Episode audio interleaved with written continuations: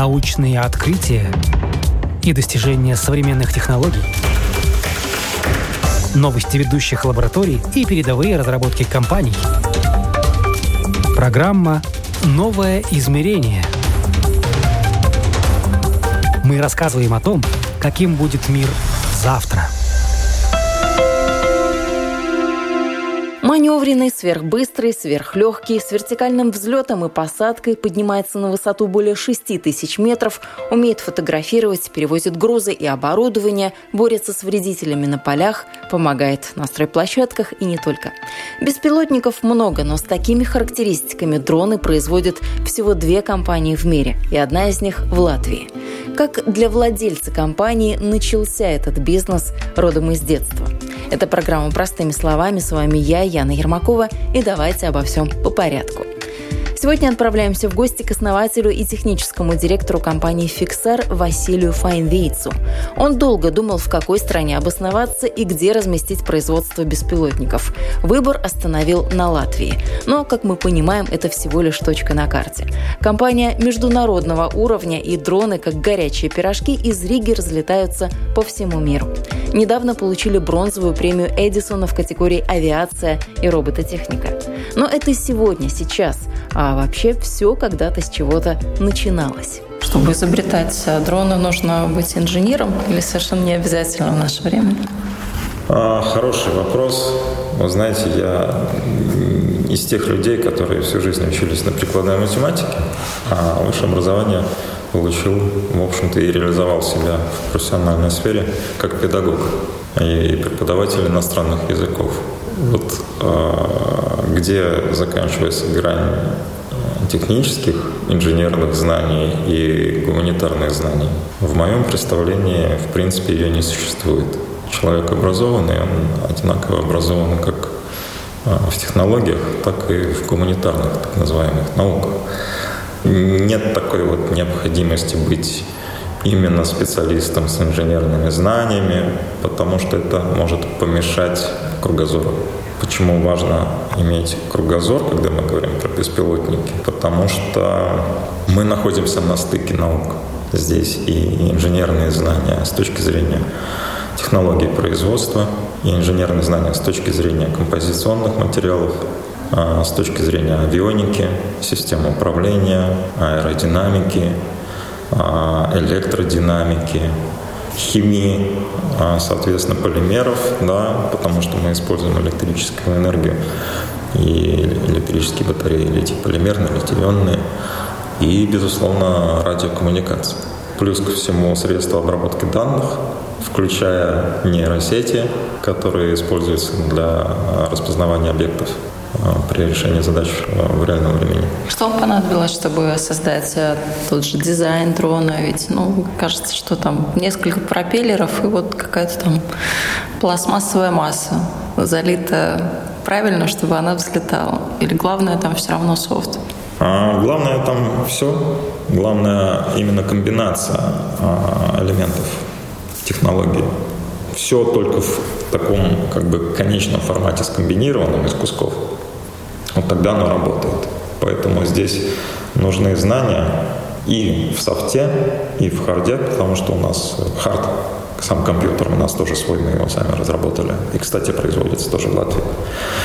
Наверное, если мы говорим про фиксар, а, правильно сказать, что получилось создать фиксар благодаря предыдущему опыту. Говоря о предыдущем опыте, Василий имеет в виду прежде всего программирование. Еще в его профессиональном анамнезе авиамоделирование, которым занимался долго, серьезно и с удовольствием. И что касается радиоуправляемых авиамоделей, Василию удалось даже осуществить свою давнюю мечту. В детстве не получалось, не было возможностей, а когда стукнуло 30, жить стало проще, жить стало веселее и, наконец-то, все сложилось наилучшим образом. Конечно, я в детстве ходил в авиамодельный кружок и в судомодельный кружок. Ну, тогда радиоуправляемого не было. И вот тут дети пошли в школу, появилось время для себя. Сделал самолетик, купил радиоуправление. Научился управлять, записался на соревнования, стал побеждать на соревнованиях. Создал детскую юношескую сборную по радиоуправляемым авиамоделям. Мы стали чемпионами Европы Среди учеников моих есть чемпионы мира. Я чемпион Европы по авиамодельному спорту в классе радиоуправляемой авиамодели воздушного боя. А воздушный бой, как вы понимаете, да, это большой расход моделей. Большой расход моделей значит технологии легкие, неубиваемые и относительно дешевые в производстве, заточенные на массовое производство. Скорость, маневренность. Здесь знания математики тоже помогли. И еще занимался спортом. Я кандидат мастера спорта по фигурному катанию на коньках. А спортсмены, знаете, это люди, которым все время чего-то нужно достигать. Если ты 18 лет занимался спортом, то когда ты из спорта уходишь, ну, потому что уже старый для спорта, а все равно энергию нужно куда-то девать на создание, на творчество. Вот так из фигурного катания, из математики, из программирования. Это все и было синтезировано. А, но по большому счету это чуйка. То есть вот я когда смотрю на город, смотрю на самолет, смотрю на любое тело, я просто вижу, как воздушный поток его огибает. Ну, я просто понимаю. Просто потому, что и конструктор, и пилот, да, и математик, который, ну, математический багаж позволяет описать и команда, естественно. Ну а с таким-то багажом знаний, с такой командой, вы какими функциями снабдили свои дроны? Какие функции забрали у человека, но отдали дрону? Мы забрали функцию пилота. Не нужно человеку, который пользуется нашим аппаратом, быть пилотом. Не нужно понимать а, ничего в авиации, не нужно быть программистом для того, чтобы полетное задание задать и составить. Не нужно быть физиком э, и специалистом по радиосвязи, чтобы понимать, как ему антенны поставить. Мы сделали простое коробочное решение. Если можно такую аналогию провести, то вот мы беспилотников сделали э, примерно то же, что Стив Джобс сделал в компьютерной индустрии. Мы довели технологию до массового потребителя. Массовый потребитель все-таки очень профессиональный и специфический. Это не мы с вами, но это те компании, которые отвечают за инфраструктуру вокруг нас. Дроны «Фиксар» выполняют аэрофотосъемку, могут построить трехмерную модель местности, с точностью до миллиметра выяснить, насколько провисли провода на линии электропередач, предупредить, если просела или сдвинулась плотина, с воздуха даже пересчитать количество деревьев на конкретном участке леса и выяснить возраст этих деревьев и рассказать все об их здоровье. Понятно, что технологии, которые творят такие чудеса, не дешевые. Когда мы говорим про цены, мы в индустрии говорим про стоимость владения, и в которую, в свою очередь, входят все накладные расходы. И вот с этой точки зрения можно сравнить коммерческий беспилотник нашего типа размера мы работаем в классе малых компактных изделий с коммерческим транспортом легким, ну, например, как вот микроавтобусы, которые используются для коммерческих перевозок. А, по цене сопоставимо ну, с бывшим в употреблении, правда, не с новым, но автомобилем. Пятизвездочная сумма? Немножечко дешевле. Я думаю, что в принципе каждый, э, даже физическое лицо, каждый может себе позволить такое изделие. Другой вопрос, что э, вряд ли кому-то как физическому лицу понадобится именно фиксар. Просто потому, что он избыточен по возможностям. Если мы говорим про какую-то такую бытовую э, съемку с воздуха, какое-то изготовление видеороликов свадеб, корпоратив и так далее, да, а, мы работаем в сегменте B2B в чистом виде, а это означает, что решение используется для обследования линий электропередач, мониторинга состояния дорог, приграничных территорий, водоемов, например, гидроэлектростанций при застройке территории. Когда, например, а, какая-то незастроенная территория начинает застраиваться, необходимы геодезические изыскания, планово-высотное обоснование – и э, зачастую это делается наземными методами. Наша технология позволяет сделать все то же самое быстрее на порядки Собирают дроны в Латвии. Часть производства расположена в Елгове, еще часть в Риге. Расширяться компания пока не планирует. Как и не планирует обрастать заводами в других странах. И не потому, что нет желания или амбиций. С этим как раз все в порядке. Сложность в другом. В мире не так-то много партнеров, которые могли бы работать даже по готовым техническим картам. А в чем проблема? Это разве какое-то отличное производство от любого другого? Сложно произвести дрон? Вы, наверное, слышали, в автомобильной индустрии э, применяется карбон, да, и все это очень дорого. И, наверное, слышали про то, что Boeing и Airbus, вот, э, авиационные компании, которые занимаются именно производством самолетов и вертолетов в том числе, они тоже применяют композитные материалы, и поэтому все это очень дорого. Ну а теперь представьте, что это композитные материалы, только в уменьшенном габарите, где культура веса, она имеет главную ценность, если мы говорим про организацию производственных процессов. И когда мы говорим про композитные материалы, то есть определенные требования еще и по их хранению. Замораживать нельзя, а, в тепле хранить тоже нельзя, нужно поддерживать определенную температуру хранения, иначе материал сам испортился, ну, смола, допустим, да, какие-то отвердители. И а, потом с ними работать нельзя будет. Поэтому такие страны с жарким климатом, они может быть, для организации производства сами по себе и подходят, а вот логистика снабжения композитными материалами, если нету локального производства композитных материалов на месте, сводит все ресурсы на нет. Второй фактор – это микроэлектроника. Так как у нас технология полного цикла, то есть и разработка, и производство. И мы разработали и систему управления, и систему связи, и авионику, и аэродинамическая схема у нас уникальна, за что мы Получили за софт управление, кстати, премию Эдисона. Наверное, следующий мой вопрос будет, как вы собрали всех этих специалистов по крупицам. А, это, да, это тоже. Да, ну хорошо, отвлеклись. Вот. И когда мы говорим про все эти факторы, собранные воедино, да, собрать беспилотник вот из готовых каких-то элементов, купленных там, на условном Алиэкспрессе, наверное, может каждый на автопилоте с открытым исходным кодом, опять же, купленным в Китае, да, но это не будет коммерческим продуктом, потому что коммерческий продукт от такого хоббийного сегмента отличается тем, что вы несете ответственность за конечное решение. Как собрав элементы из эм, китайского э, какого-то маркетплейса вместе, даже если это полетит, вы будете нести ответственность за последствия применения автопилота с открытым исходным кодом, разработанного какими-то студентами и сделанного какими-то китайцами. Вы не можете нести за это ответственность, а придется. И в этом основное отличие. Поэтому у нас закрытая система. У нас система с закрытым исходным кодом и система управления, и наземная станция управления, программное обеспечение.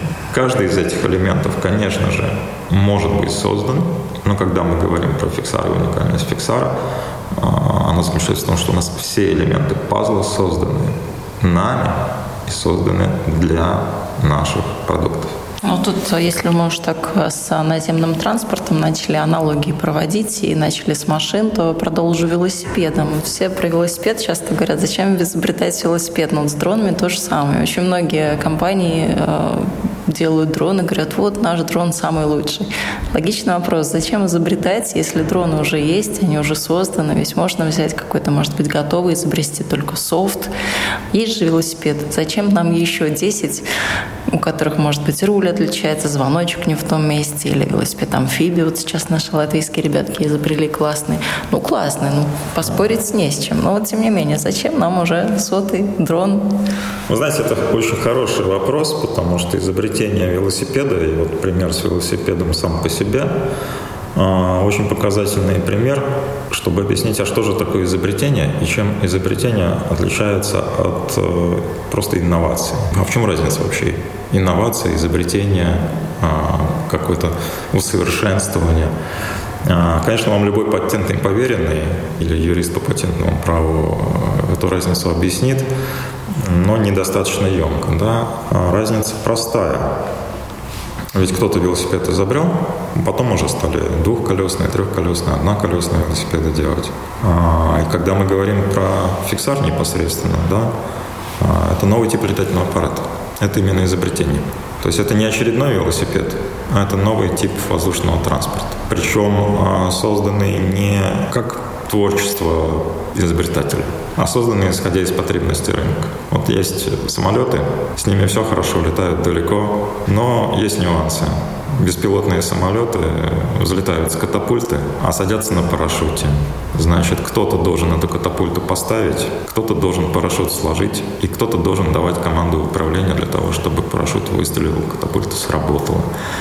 А для этого необходим достаточно квалифицированный персонал. И именно поэтому, когда мы говорим про дроны, на такой термин устоявшийся, про беспилотники, мы почему-то в голове не ассоциируем дрон с самолетом, а мы ассоциируем его именно с тем, откуда сам термин пошел, да, вот с жужжалкой такой, где много-много роторов, моторчики, они крутятся, пропеллеры вращаются, и вот оно летит. А по сути, то, что дроном называют, да, это квадрокоптер а, или обобщая мультироторная схема вертолета, то есть квадрокоптеры относятся к классу вертолетов, а, они были изобретены чуть больше ста лет. Просто система управления не позволяла таким вертолетом управлять. А современная система управления на инерциальных датчиках позволяет. И вот эти дроны, вот эти вертолеты мультироторного типа, квадрокоптеры получили широкое распространение, хотя вам любой специалист по аэродинамике скажет, что аэродинамики там минимум, там софт. Почему они получили широкое распространение? Да потому что для того, чтобы эта штука летела, нет необходимости в этом высококвалифицированном персонале с авиационным опытом, который понимает, что взлетать надо против ветра, что если ветер поменялся, надо какие-то направления маршрута поменять, парашют надо укладывать, укладывать надо правильно, а если неправильно уложили, то значит на посадке у нас будут проблемы, каждая проблема на посадке это ремонт, это все дорого, повышает стоимость обслуживания и как следствие стоимость владения и как следствие стоимость летного часа. А вот дроны, квадрокоптеры, они оказались простыми в применении и получили массовое распространение. Но только одно но. Возвращаемся к тому, с чего я начал. Аэродинамики там нет.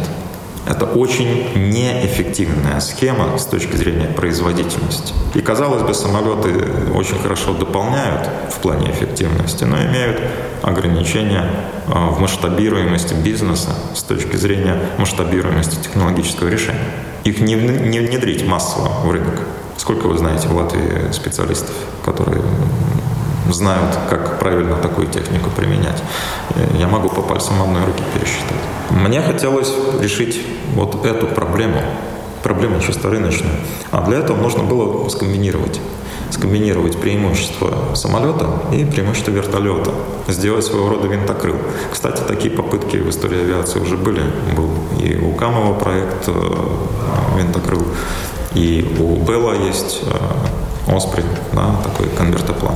Все бы хорошо с беспилотным конвертопланом, но есть в этой конструкции одно «но». Он взлетает и садится вертикально, как вертолет, а летает горизонтально, как самолет. Проблема только в том, что переключаться из одного режима в другой такому аппарату все равно помогает пилот. То есть взлететь может, а вот перейти из взлета в горизонтальный полет ему нужно помочь.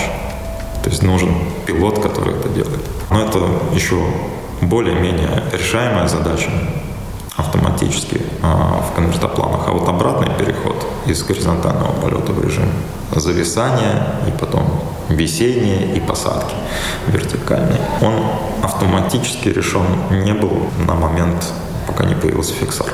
У нас нету среди конкурентов ни одного, кто бы полностью автономно проходил эти режимы от взлета до посадки. То есть мы сделали решение, которая, как я это называю, методом одной кнопки. Мы нажали кнопку «Старт».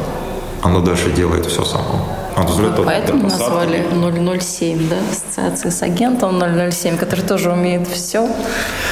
Ну, здесь было заложено на самом деле несколько факторов. Или это седьмая уже попытка? У вас там второй есть, да? Вторая модель 25 или как она там называется, напомните? Да. То есть это 25-я уже попытка была или?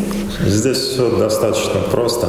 В авиации приняты трехзначное обозначение, вы, наверное, знаете, да, там Boeing 747, везде три циферки, ну или почти везде. Каждая циферка чего-то значит. А, в нашем случае а, мы отталкиваемся от того, что вот эта цифра – это максимальный взлетный вес летательного аппарата. То есть 0,07 – это максимальный взлетный вес 7 килограмм. При этом вес полезной нагрузки, то есть то, что беспилотный летательный аппарат может нести, ну, максимально 2,2 килограмма. Ну и всем нравится 0,07, потому что прямая ассоциация действительно с умеющим все таким секретным агентом. Еще был агент 005, но именно из него выросла модель 007 после очередного улучшения. Кстати, первые тесты беспилотники проходили в полях, и решали они вполне конкретные задачи для нужд сельского хозяйства. Оказалось, что в такой комбинации проще получить разрешение на проведение испытаний – Тут, может быть, циничный вопрос сейчас задам, но он тоже выгоды касается. Вы начали с сельского хозяйства и аргументировали это тем, что там было проще начать. Начали, обкатали технологию уже около пяти лет, больше пяти лет э, вашим дроном и этой идеей, и, в принципе, компании. Вот сейчас у нас э, новая напасть, да, военные события. Насколько можно переориентировать ваш э, летательный аппарат под какие-то военные нужды? Может быть, вы об этом думали, может быть, есть в этом направлении какие-то а, разработки. Может быть, вы мне и не ответите честно на этот вопрос, я так подозреваю, но тем не менее, вопрос я не могу не задать. Мне очень нравятся ваши вопросы, они такие провокационные, а, достаточно интересные. Мы не разрабатываем системы для военного назначения. Да, эти системы а, могут применяться для нужд полиции, например, для мониторинга трасс, дорог, для а, пограничных служб, для мониторинга состояния границы. Вместе с тем, как с любым инструментом, вот вы в руках держите ручку, единоборствами занимались когда-нибудь? Нет.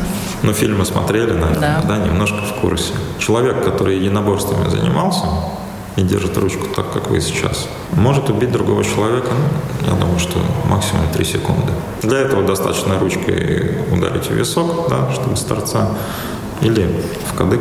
Тут даже не нужно быть там, каким-то мастером. Означает ли это, что ручка является орудием убийства. Ну, как нож, лечит и калечит. То есть насколько у таких технологий есть потенциал, э, чтобы стать трансформером? Настолько же, насколько у автомобиля есть потенциал стать э, инструментом террористической атаки. Или настолько же, насколько у автомобиля есть возможность стать э, элементом вооружения. Любая технология, компьютеры, да, они же используются в военных целях. Да, я сейчас вот лаптоп держу в руках не разрабатывали для того, чтобы военных целях применялось. Но если установить определенное программное обеспечение, оно может быть использовано в э, противоправных даже э, целях. Да? Поэтому мы сделали инструмент и создали технологию. Мы создавали технологию для промышленных задач, промышленных решений. У нас есть понимание, что кто-то по каким-то причинам может пытаться эти технологии применить и в военных целях. Именно поэтому каждого клиента, которому мы продаем, каждый дилер, у нас есть внутренние политики компании, мы проверяем, чем они занимаются. И если видим, что они занимаются немножечко не тем, для чего мы с точки зрения целеполагания наши изделия изначально э, разрабатывали, конечно, мы с такими клиентами не работаем. Ну, для военно-промышленного комплекса важны объемы. У вас, наверное, не такие объемы производства, чтобы действительно э, эти технологии могли бы там использоваться массово. Сколько у вас с конвейера, ну, условно с конвейера, такое образное выражение, сходит в месяц, в год, я не знаю, дронов? Ну, смотрите, по количеству на данный момент э, порядка 10 единиц э, в месяц. В пике можем, наверное, примерно в два раза больше но это будет уже у сотрудников переработки. Но это именно под заказ готовы уже или в принципе, вне зависимости от заказа? Под заказ. Мы работаем под заказ. То есть мы не работаем э, в склад. склад да. да. У нас каждое изделие делается под заказ. В принципе, конфигурация сейчас уже стандартная. В основном это аэрофотосъемка, мультиспектральная съемка в меньшей степени идет и лазерное сканирование. Особенно в труднодоступных регионах ну, потому что у нас техника позволяет решать те задачи, которые конкуренты зачастую решить не могут. Но мы вот все время говорим, говорим о дронах. Они сказали, в общем, об их технических характеристиках. То есть я уже тут себе пометила на листочке, что 70 км в час может развивать скорость, что он очень маневренный, то есть он выдерживает перепады высот. Как долго он летает, об этом тоже не можем не сказать. Это всех тоже всегда волнует, все эти зарядные устройства и так далее, баланс веса веса и емкости. Смотрите, да, когда вы летите из Риги в Нью-Йорк, Вас вряд ли интересуют э, технические характеристики в разрезе, как можно дольше лететь. Наоборот, вам хочется быстрее туда прилететь. А людям свойственно оценивать качество беспилотников по времени полета. Но ведь, когда мы говорим про коммерческие задачи, скорость выполнения работы является основным критерием. Поэтому фиксар достаточно быстрый. 70 – это крейсерская скорость, 70 км в час. Максимальная 122. Скара – подъемность, способность э, высоту набирать до 10 метров в секунду. Скорость снижения порядка 2 метров в секунду. То есть мы набираем высоту быстрее, чем снижаемся. Это если говорить про вертикальный взлет и посадку. В горизонтальном полете, э, соответственно, мы достигаем максимальных скороподъемности 10 и скорость снижения 10 метров в секунду. Полезная нагрузка, то есть то, что мы можем нести 2,2 килограмма, но мы усредняем до 2, потому что, чтобы 2 килограмма чего-то полезного поставить, нужно какую-то технологическую обвязку еще сделать, ложемент, который тоже вес имеет, поэтому округляем до 2 килограмм. А запас хода у фиксара 007 ну, меньше часа, можно индивидуально работать над конфигурациями в сторону увеличения, но, как правило, есть э, требования регуляторов, чтобы конфигурация летала меньше часа, тогда проще с точки зрения локальной регуляторики проходить сертификацию. То есть есть требования регуляторов, если изделие летает больше часа, то нужно дополнительную сертификацию проходить на территории. Поэтому стандартные изделия у нас меньше часа летают. Но, в принципе, если говорить про максимальные технические характеристики, то ну, до 90 минут время полета может составлять, просто оно не имеет практического смысла. Ну вот я когда готовилась к нашему с вами разговору, я себе пометила тоже такой вопрос об альтернативных способах энергосбережения дронов, то есть каковы возможности, каков потенциал каких-то гибридных электробензиновых двигателей, может быть, водородных двигателей. Есть ли какие-то такие мысли или это, в принципе, бесперспективно? Ну, на данный момент мы используем аккумуляторные батареи. Мы ими довольны. Нашли хороших производителей, хороших поставщиков. И качество, и удельная емкость на хорошем уровне. Я бы сказал, что это топ-сегмент. Вместе с тем, конечно же, особенно когда мы говорим про старшую модель Fixar 025, 25 килограмм взлетным весом, там запас хода уже два с половиной часа и больше, до 6 до 8 часов. Электрическая энергия с точки зрения а, источника энергии в виде аккумуляторной батареи не позволяет ну, выйти за определенные рамки. И в этом случае э, гибридные источники, как в Toyota Prius, когда у вас есть и двигатель внутреннего сгорания, и электрический генератор, и аккумуляторная батарея, имеют место быть, но не на флагманском решении Fixar 007, а именно на решении Fixar 025, потому что там есть возможность это на себе нести. Любой такой дополнительный элемент конструкции – это а, мертвый вес. Это могла бы быть полезная нагрузка, а мы везем на себе топливный бак. Ну и в заключении о применении. Беспилотники сегодня что только не делают. Например, шаг за шагом, проект за проектом входят в историю. Оцифровывают объекты культурного наследия и создают трехмерные модели. Пальмира в Сирии была разрушена, а цифровая модель Пальмира была создана накануне разрушения. И теперь это историческое наследие, да, в цифровом формате, но все наши грядущие поколения будут иметь возможность ознакомиться с этой исторической ценностью. У вас есть какие-то такие идеи поучаствовать в таком масштабном проекте? Ну, мы не сами участвуем, да, но наша техника применяется, в том числе вот, строились трехмерные модели буддийских храмов, а, в Индии применяется в горной местности, в Гималаях, так как у нас скороподъемность большая, соответственно, потолок практически большой, мы в разреженной атмосфере хорошо летаем. Соответственно, вот практически потолок 6 километров 150 метров. На 6 километров может подняться дрон сегодня? Не, не каждый дрон. Два дрона в мире. Один из них мы, Fixar 007. А второй кто ваши конкуренты? А второй израильская компания Bluebird. А сколько там вот на высоте 6 километров можно провести? Вот сколько он там может Фиксар совершил автономный полет с превышением 150 метров над э, уровнем рельефа в горной местности, в ущелье, в Гималаях. Общая продолжительность полета 20 километров из пункта А в пункт Б. Связи, естественно, не было. Ну, еще такой был э, достаточно экстремальный случай применения. Это в джунглях в Индонезии, то же самое лазерное сканирование местности. И один из проектов, которым мы очень сильно гордимся, это Эльбрус.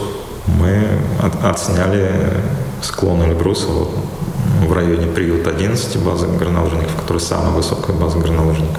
Это был один из таких ну, достаточно показательных э, случаев применения, потому что там присутствует зона геомагнитных аномалий. Наша система навигации, она а, очень хорошо себя чувствует в зонах магнитных аномалий, как природного, так и техногенного а, фактора. Это именно запрос такой был, или вы придумали, что такой тест можно провести? Это запрос от конечного клиента при, опять же, строительстве инфраструктурных объектов, подъемников и ложной трассы. Они не могли эту задачу выполнять наземным методом, понятно. И беспилотники, которые можно купить стандартно, не на заказ, эту задачу не в состоянии выполнить. Наши решения справились. И в Гималаях, подчеркну, это тоже очень показательное применение, потому что в мире есть только два вертолета, которые могут летать на таких высотах, специально разработанных для гор. Эти вертолеты не могут летать ни в горах нормально, а фиксар может, так что есть чем гордиться. Есть чем гордиться, совершенно точно. Я вас не спросила еще о команде, но я думаю, что сложно о ком-то конкретно рассказывать. Ой, это будет долго про команду, я могу рассказывать. Но мы выращиваем кадры очень часто сами. Вот из латвийской сборной по авиамодельному спорту у нас много ребят. Может быть, они сами расскажут. С молодым поколением энтузиастов мы обязательно встретимся в одной из наших следующих программ, ну а также заглянем на производство дронов, в испытательный цех и порассуждаем о будущем таких технологий.